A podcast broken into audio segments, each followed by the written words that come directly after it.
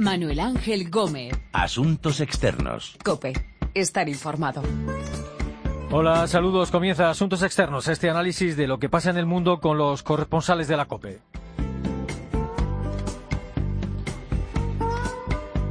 Y hoy vamos a hablar de la misión que está montando la Unión Europea para combatir a las mafias de tráfico de inmigrantes en el Mediterráneo y del sistema de cuotas que ha propuesto la Comisión Europea para acoger a refugiados. Nos vamos a ir a Brasil, donde las muertes por armas de fuego se han disparado. Fueron más de 42.000 en 2012, los últimos datos. Saltaremos hasta Marruecos. Allí han caído varios ministros del gobierno dirigido por los islamistas y han caído por diferentes razones, unas que tienen que ver con la poligamia y otras con la corrupción. Y miraremos hacia Ucrania. El Parlamento de Kiev quiere poner en un pedestal a grupos paramilitares que participaron en la muerte de 100.000 judíos en la Segunda Guerra Mundial. De estas historias vamos a hablar con nuestros corresponsales en Bruselas, Río de Janeiro, Rabat y Moscú.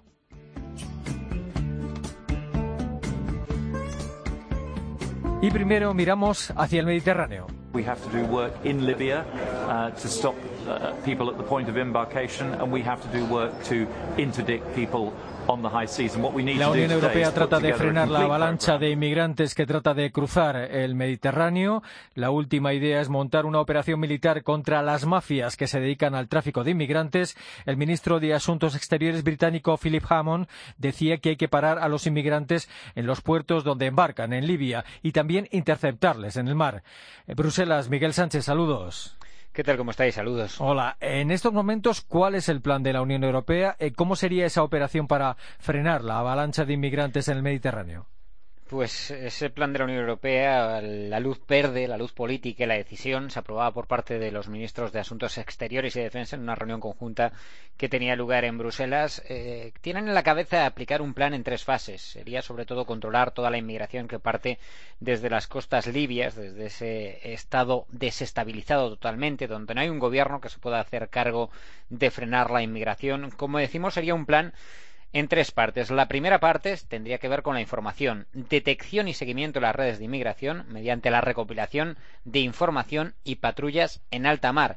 Es lo que dice el texto legal, sería recopilar información a través de todos los medios que se tengan disponibles. Por ejemplo, drones, aviones no, pilotados, los buques de guerra que podrían patrullar los buques no de guerra que también podrían estar en alta mar, intentando hacerse con toda la información posible para dar paso a la segunda fase de la operación esta sería la de registrar, apresar y desviar en alta mar todos esos buques que sean sospechosos de ser utilizados para la trata de seres humanos, para el tráfico ilícito de seres humanos. ¿Qué pasa? A partir de aquí se abren las complicaciones legales.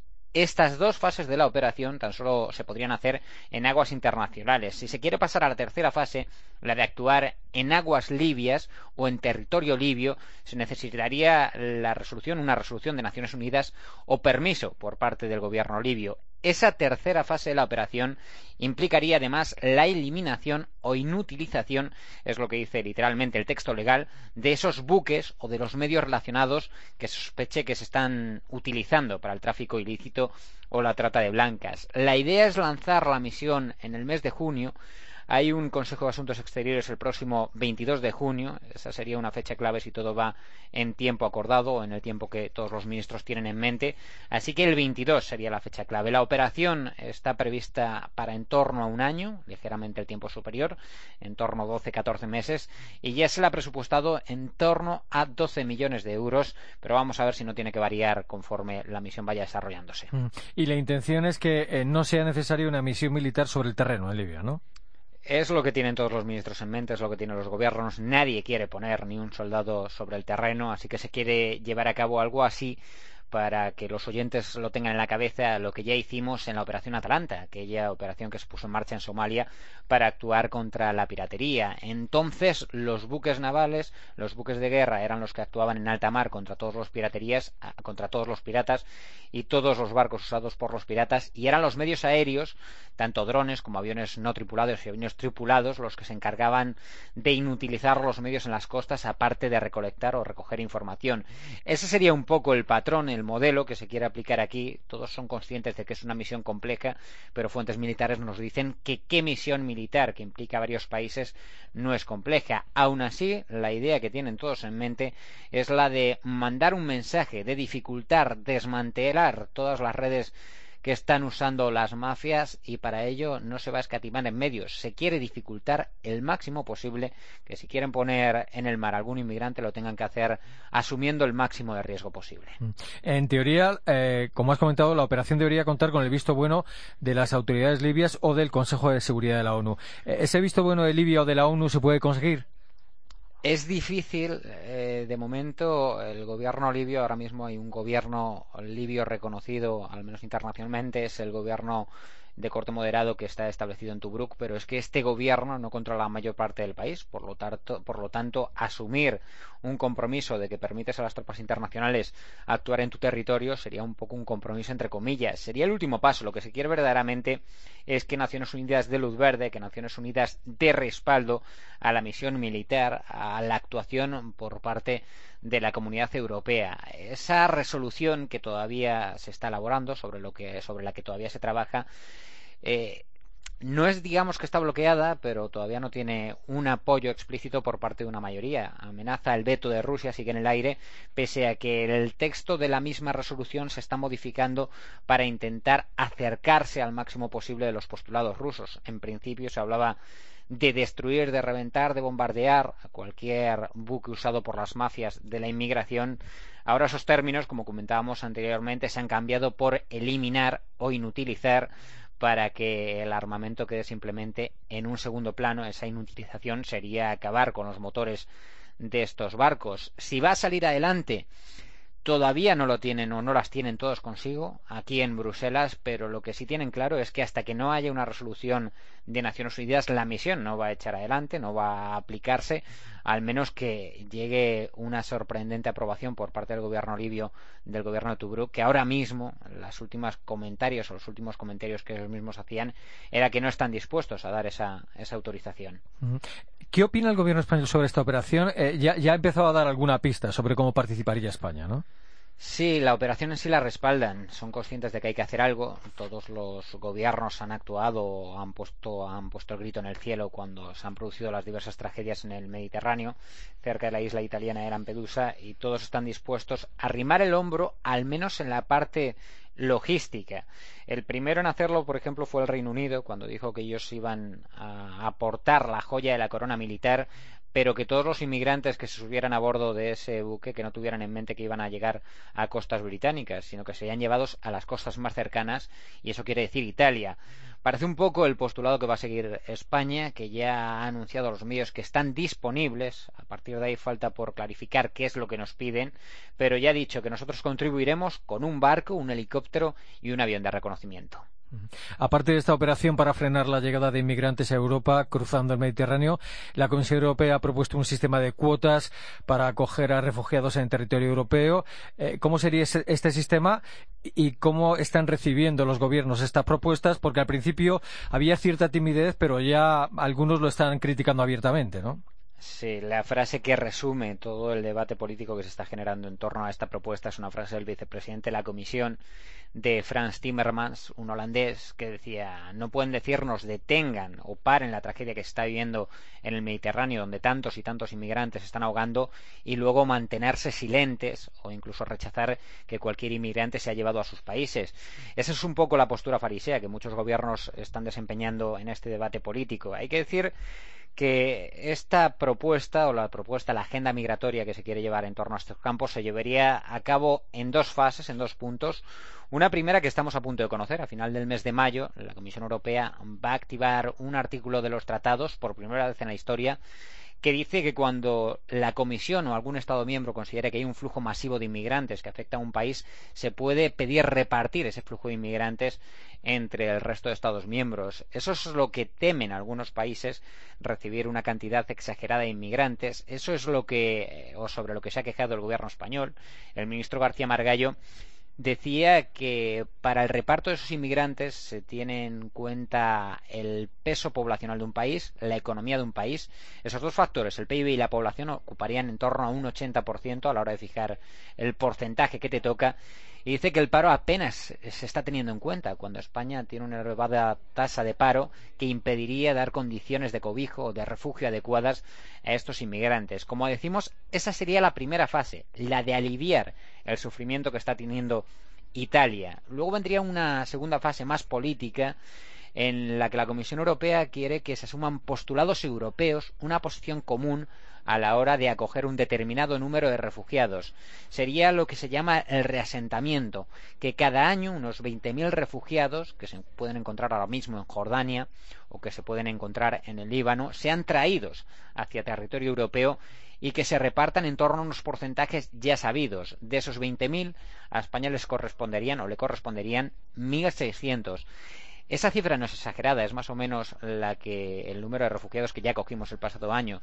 El problema está en el primer punto, en el de cuántos inmigrantes, cuántos inmigrantes con derecho a asilo o con derecho a refugio tendrían que ser traídos a nuestro país porque el ministro Margallo ya ha dicho que él no está dispuesto a aceptar un número que cree que va a ser elevado cuando todavía no sabe verdaderamente el número definitivo. Junto a España, por cierto, Reino Unido ha dicho que no es, que ellos no van a participar, Francia ha dicho que no le parece bien y Hungría ha dicho que esta propuesta, fijar cuotas obligatorias, es simplemente un acicate para continuar traficando con inmigrantes.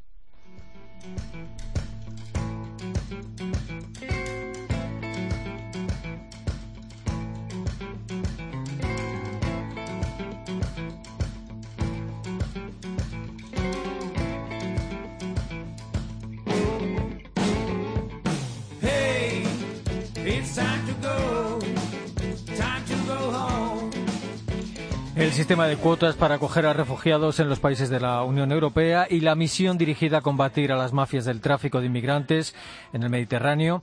En Brasil, las muertes por arma de fuego se disparan. 59% das mortes por arma de fogo atinge aos jovens, especialmente negros. E a importância da gente trazer esse tema para sensibilizar a sociedade num momento muito duro de discussão El secretario general de la Juventud, Gabriel Medina, contaba que casi un 60% de los que pierden la vida por arma de fuego son jóvenes. Son los últimos datos, eh, datos del año 2012. Río de Janeiro, Arturo Lezcano, saludos. ¿Qué tal, Manu? Hola. Eh, más de 42.000 muertos por arma de fuego en un año. Eh, ¿Qué pasa en Brasil? Son los peores datos en unas cuantas décadas.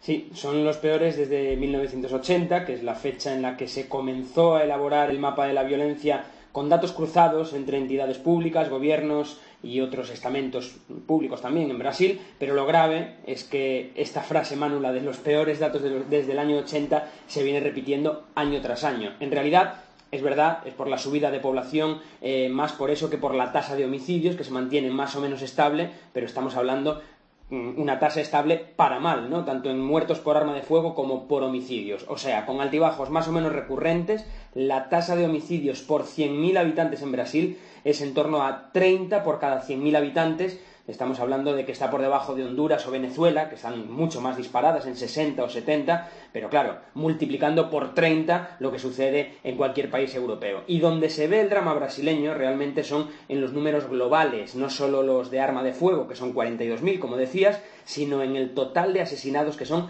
56.000 cada año en Brasil. Son cifras que algunos elevan a 64.000 y sea cual sea la cifra, pues hace que Brasil tenga el mayor número absoluto de homicidios por año por encima de la India, de México, de Colombia, de Sudáfrica, de Rusia y hace que de cada 100 asesinatos 13 en el mundo se cometan en Brasil. Es un informe de la OMS de hace apenas cuatro meses. Son números tan impresionantes que muchas veces la clase media, la clase alta de las ciudades brasileñas no dan crédito porque no es tan visible la violencia y debe ser eso, claro, por la conformación de la pirámide social y racial que en Brasil van de la mano y que hacen que el 70% de los muertos por asesinato sean negros con eso yo creo que está dicho todo. Eh, ¿Cuál es la legislación vigente en Brasil en lo que se refiere a armas de fuego? ¿Es fácil eh, eh, tener allí, estar allí en posesión de una pistola o un revólver? Pues es, muy fácil, demasiado fácil, ¿no? Y es algo que también tiene seguimiento por parte de grandes ONGs que hacen campañas de desarme e intentan convencer a los gobiernos de la necesidad de desarmar a la población, pero esas campañas no llegan. Claro, parece que solo hablamos de ciudades, pero es verdad que hay muchísimos muertos por violencia en pequeños pueblos y ciudades, donde la posesión de armas es una cosa absolutamente laxa, y la legislación brasileña tiene muchísimas brechas en todos los ámbitos, ¿no? Todos sabemos. Hay una letra y hay una realidad en cualquier ámbito de la sociedad aquí, pero en cuestiones eh, menos prosaicas de la vida, como es eh, precisamente la que puede llevar a acabar con ella, como es la violencia, pues es evidente que hay que reparar mucho más en el cumplimiento de las leyes. Aquí en Brasil, si yo mañana acudo a solicitar un permiso para portar armas, me pedirán un documento para comprobar que tengo más de 25 años, me harán tests psicológicos, me pedirán un certificado de antecedentes penales. Y todo ello sellado convenientemente por las diferentes policías. En la práctica, bueno, pues os podéis imaginar, si hablaba Gabriel Medina de que hay un 60% de jóvenes que mueren eh, y los miles y miles y muertos de menores de 25 años y de hombres eh, o niños prácticamente que llevan armas, bueno, pues es en definitiva tan lógico como en otros países. Si hay armas, se usan y si no las hay, si no llegan a la población, difícilmente habría tantos muertos y no tendríamos que estar hablando de todo esto. ¿Entre los políticos brasileños está claro lo que hay que hacer o hay, como suele ocurrir, eh, división de, opiniones? Sí, eh, hay división. Hombre, un país con posiciones encontradas en casi todo, este es un tema eh, peliagudo, podríamos decirlo así. ¿no? Hay que hablar, por un lado, de la voluntad de los últimos gobiernos, que han conseguido sacar adelante un estatuto del desarme, como hemos dicho, insuficiente, pero al menos algo que controla la venta de armas de forma oficial, y por otro lado el lobby que tiene muchísima fuerza en ese avispero que es el Congreso de Brasilia es la llamada bancada de la bala, así directamente, que pide acabar con ese estatuto y permitir la venta libre de armas. Imaginaos lo que estamos hablando. Más allá de eso, lo que realmente está en la agenda política, muy polémica de estos últimos meses, es un proyecto para reducir la edad penal, pasarla de 18 a 16. De momento ha pasado el corte una propuesta de enmienda algo impensable hasta ahora, pero que en los últimos meses, con esa fractura que ya hemos hablado entre los aliados al gobierno y la propia Dilma Rousseff, pues eso se ha convertido en, una lamentable, en nuestra opinión, arma arrojadiza política, de tal modo que se usa como moneda de cambio con partidos de oposición y dejando esa posibilidad mm, que se rebaje la edad penal mientras eh, organismos como UNICEF advierten de que esa medida sería catastrófica ya no solo por la falta de reinserción en las cárceles del país, sino por un dato elocuente de los casi 60.000 asesinatos que hablábamos, menos de un 1% son cometidos por jóvenes entre 16 y 18 años.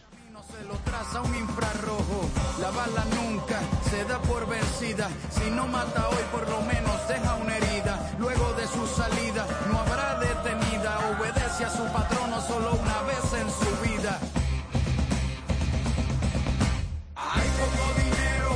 Estremecedoras cifras de víctimas mortales por arma de fuego en Brasil. Mientras tanto, en Marruecos las aguas están revueltas en el gobierno dirigido por los islamistas moderados, revueltas por casos de poligamia y corrupción.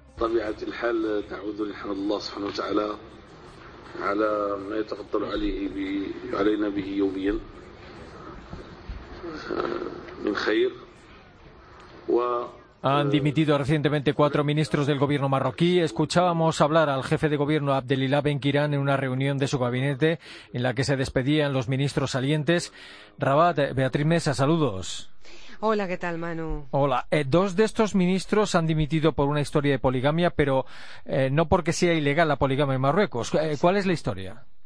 Lo primero que hay que decir es que aquí no estamos acostumbrados a asistir a dimisiones de altos cargos ministeriales. Esto es algo inédito, pero la semana pasada, como decías, en un solo día tres ministros abandonan el Ejecutivo bajo orden del jefe del Gobierno, el islamista del Partido de Justicia y Desarrollo, Adila Benquirán, del PJD, dos por presunta poligamia. Más que poligamia, Manu, es un asunto de adulterio, o como también dicen aquí, de faldas.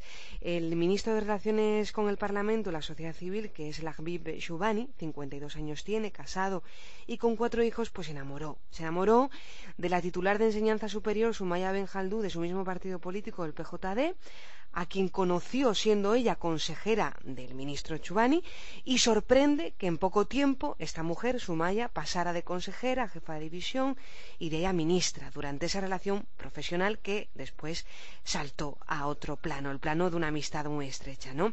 Entonces, eh, Shabuni, el ministro, para evitar ese escándalo de adulterio, porque al parecer hubo una relación fuera del matrimonio entre ellas, pues pidió autorización a su primera mujer, a Malika, para poder contraer matrimonio con su nueva enamorada y ahí se desata toda esa polémica nacional.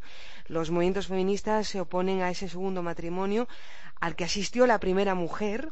Ya sabéis que aquí en Marruecos hace muchos años las ONGs luchan contra la poligamia porque consideran que esta es sinónimo de violencia psicológica. Y lo que ha molestado al gobierno liderado por los islamistas del PJD, especialmente a los conservadores del PJD, no el hecho de que se en el marco de la poligamia, porque como bien dices, aquí está autorizada según la legislación islámica, sino por el hecho de mantener una relación sexual fuera de ese matrimonio. El adulterio siendo ambos eh, una subordinada de otro, ¿no? Y también por el tráfico de influencias, claro, y eso es lo que ha generado realmente enfado y lo que ha obligado al presidente del gobierno, al jefe de gobierno de Iraben Kirán, a que este señor, el ministro Shubani, dimita. Mm. Eh, ¿Hasta qué punto se tolera la poligamia en Marruecos? ¿Está bien vista? Bueno, la, poligamia es un tema de discusión eh, amplia en este país entre los detractores y los que apoyan esa poligamia, porque claro, los que apoyan la poligamia la, asientan ese apoyo en argumentos dentro del Corán, es decir, aquí la poligamia está eh, totalmente autorizada, por lo que explico, porque en el Corán se contempla la, poligamia, aunque claro, hay que remontarse a la época del profeta, como dicen los islamólogos, para entender por qué en aquel momento había muchas mujeres viudas, eh, ya que sus maridos pues morían en la guerra y entonces mejor que eh, quedarse sola, pues esas mujeres eran entregadas a alguien, a un hombre que las pudiera cuidar. Igualmente aquí se interpreta que en aquella época, la época del profeta Mohammed, muchas madres, eh, para ellas era algo sublime entregar a su hija en manos de una persona bondadosa, un, wali de Allah, que sería como un enviado de Dios, que era el profeta Mohammed. Hoy la situación, el contexto son bien distintos y se critica que se aprueba esa poligamia para esconder el adulterio, porque no hay que ocultar que hay muchos hombres que se aprovechan de esa posibilidad, pues para casarse eh, con, una segunda y con una tercera mujer, pero fuera de toda legislación islámica, porque claro, para casarte hasta con cuatro mujeres tienes que mantener a todas tus mujeres en pie de igualdad y sobre todo, esto es muy importante, Marruecos en el 2004 reformó el Código Personal, la mudaguana se llama, en el que eh, te puedes casar con una segunda mujer siempre y cuando la primera lo acepte. Tienen que pasar por la aceptación de la primera. Ahí también se abre otro debate, Manu. ¿Cuántas mujeres se sienten presionadas a aceptar? ¿Cuántas mujeres se sienten resignadas a aceptar que su marido se case con una segunda mujer, etcétera. Pero si es verdad que la poligamia está autorizada, que hay un debate totalmente dividido entre los detractores y los que la apoyan. Y también en el ministro, en el gobierno marroquí ha habido alguna dimisión, en este caso por, por caso de corrupción. Sí, exactamente, porque hay un tercer ministro obligado a dimitir, que es Abdeladim eh, Agrouch, el responsable de formación profesional, otro escándalo nacional porque se filtró a la prensa que en enero de 2014 él lleno de amor tendría que estar este hombre porque compró chocolates por unos 3.000 euros para su esposa y él no tiene la mejor idea que la de pasar la factura de los bombones que le costaron 3.000 euros al ministerio. A esto se le llama amor y a lo demás tontería. y, luego hubo un cuarto ministro que ha dimitido, pero en este caso digamos que ha sido una retirada eh, por, por decisión directa del rey, de su majestad Mohamed VI también por caso de corrupción, tras el fiasco del campo de fútbol. No sé si os acordáis que se tenía que celebrar la semifinal en el campo de fútbol de Rabat por eh, el partido aquel donde participaba el Real Madrid y no se pudo celebrar ese partido por inundaciones. Había dinero suficiente para resolver y arreglar el estadio de fútbol y no se hizo. Con lo cual, este, este ministro pues fue fulminantemente retirado de su cartera por parte del rey Mohamed VI porque aquel eh, partido tuvo que trasladarse de manera express hasta la ciudad de Marrakech. Aparte de, estas dimisiones, ¿hay algún asunto espinoso por delante eh, para el gobierno dirigido por Benquirán?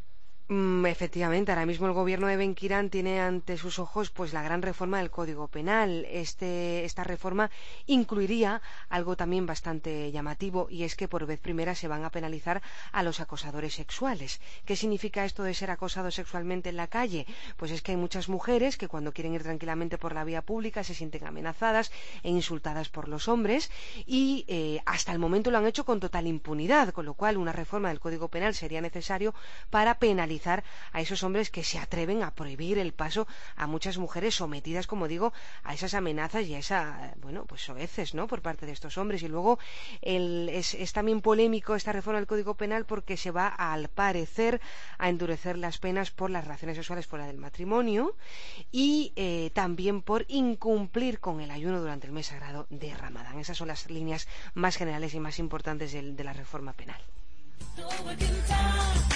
너도 이로해오다 하지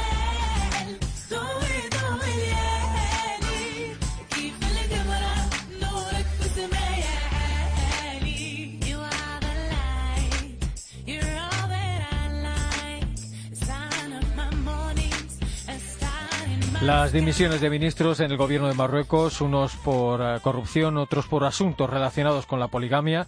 Y en Ucrania, la intención del Parlamento de rendir homenaje a grupos paramilitares que de alguna forma fueron responsables de la muerte de 100.000 judíos en la Segunda Guerra Mundial. Ми бачимо Німеччину не лише надійним партнером в двосторонніх відносинах, а й лідером Європейського Союзу, який La iniciativa no es de Petro Poroshenko, el presidente de Ucrania, pero está en manos de Poroshenko, a quien escuchábamos hablar hace unos días en Berlín, después de reunirse con Angela Merkel. Está en sus manos vetar o no esta iniciativa de la Rada, del Parlamento ucraniano. Moscú, Ricardo Marquina, saludos. Hola, buenas. Eh, ¿De quién ha sido esta idea y por qué y qué papel jugaron estos grupos paramilitares en la muerte de esos 100.000 judíos? Bueno, la idea viene de los partidos ultranacionalistas ucranianos presentes en la Rada, en el Parlamento, los mismos que en su día tomaron las armas para, derrocar en Kiev violentamente al entonces presidente Viktor Yanukovych. Después de esta revuelta, su presencia en el Parlamento es mucho mayor y es mucho más virulenta. Por ejemplo, acuden a las sesiones con uniforme militar, algunas veces incluso armados, y suelen acabar las reuniones a puñetazo limpio. Estos sectores buscan glorificar a sus propios héroes como la Organización de Nacionalistas Ucranianos o el Ejército Insurgente Ucraniano, aquellos que en la década de los 20, los 30 y durante la Segunda Guerra Mundial se enfrentaron al ejército soviético y cooperaron con los nazis. La propaganda de estos grupos fue proscrita durante los años soviéticos, evidentemente, y durante los años del presidente Yanukovych, y podría ahora resurgir, algo que es muy inquietante, pues hablamos de grupos que fueron entrenados por los nazis en Alemania y que su objetivo principal era luchar contra los judíos, a los que consideraban aliados de la Rusia bolchevique. Documentado decenas de miles de ejecuciones de judíos ucranianos por parte de estos grupos y se les considera la pieza clave de la realización del holocausto en el este de Europa, especialmente en Bielorrusia y en Ucrania. Mm. Eh, ¿Qué presencia y qué fuerza tienen actualmente en Ucrania los grupos filonazis o de extrema derecha? Bueno, esta extrema derecha, esta extrema derecha, que, que es de corte, como bien dices, filonazi o neonazi, o abiertamente nazi en muchos casos, estaba muy presente con porcentajes del 20-30% en el oeste del país, en la capital Lugov, por ejemplo, eh, desde los años 90, desde, desde Galicia. Ahora, la guerra contra los separatistas rusos en el este, en Donetsk, en Lugansk, eh, separatistas, como bien hemos comentado muchas veces en COPE, eh, apoyados por Moscú, ha hecho que su mensaje se reproduzca y tenga mucha más fuerza. Son algo minoritario todavía en muchísimas partes del país, pero fueron la fuerza, fueron y son la fuerza de choque de esta nueva Ucrania. Fueron ellos los que derrocaron al antiguo gobierno y sus hombres y mujeres forman batallones ahora casi independientes del ejército ucraniano y que luchan en el este. De hecho, Human Rights Watch es acusado en varias ocasiones de atrocidades en el frente de la actual guerra. ¿Hay, alguna pista sobre lo que hará el presidente Poroshenko con este asunto? Eh, ¿Qué ocurriría si decidiera vetar esta iniciativa? Poroshenko está y lleva así desde que comenzó el mandato entre la espada y la pared. Eh, por un lado tiene, se le considera un liberal neonacionalista, pero moderado y está atrapado porque si veta la aprobación se ganará el rechazo de la extrema derecha que apoya a su gobierno, que lo mantiene y que está armada y no le tiene especialmente mucho precio. Por otro, si, si lo aprueba, eh, podría llegar el enfrentamiento con Polonia y Bielorrusia o incluso con Bruselas, aunque tanto los polacos como Europa parecen dispuestos a perdonar a Kiev sus alemanes ya que se prioriza el Frente Unido contra Moscú. De hecho, pese a las evidencias de abusos por parte de las fuerzas ucranianas y el uso de simbología nazi usada por varios de sus batallones en el frente, no ha habido hasta ahora ninguna crítica formal por parte de Bruselas ni de Varsovia.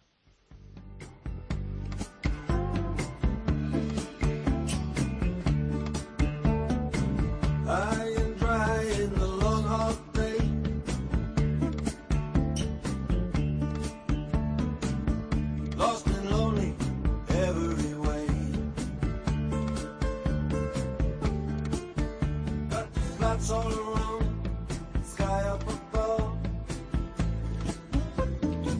La intención del Parlamento de Ucrania de rendir homenaje a grupos paramilitares responsables de la muerte de decenas de miles de judíos en la Segunda Guerra Mundial, la dimisión de ministros del gobierno de Marruecos por asuntos relacionados con la poligamia y por corrupción, las cifras de muertos por arma de fuego que se disparan en Brasil y la misión contra los traficantes de inmigrantes en el Mediterráneo que está diseñando la Unión Europea. Son las historias de esta edición de Asuntos Externos en la que hemos contado con nuestros corresponsales en Moscú, Rabat, Río de Janeiro y Bruselas. Recuerden que nuestra dirección de email es asuntosexternos.cope.es y que también estamos en Twitter, Asuntos Externos todo junto. La semana próxima volvemos aquí con Asuntos Externos en cope.es.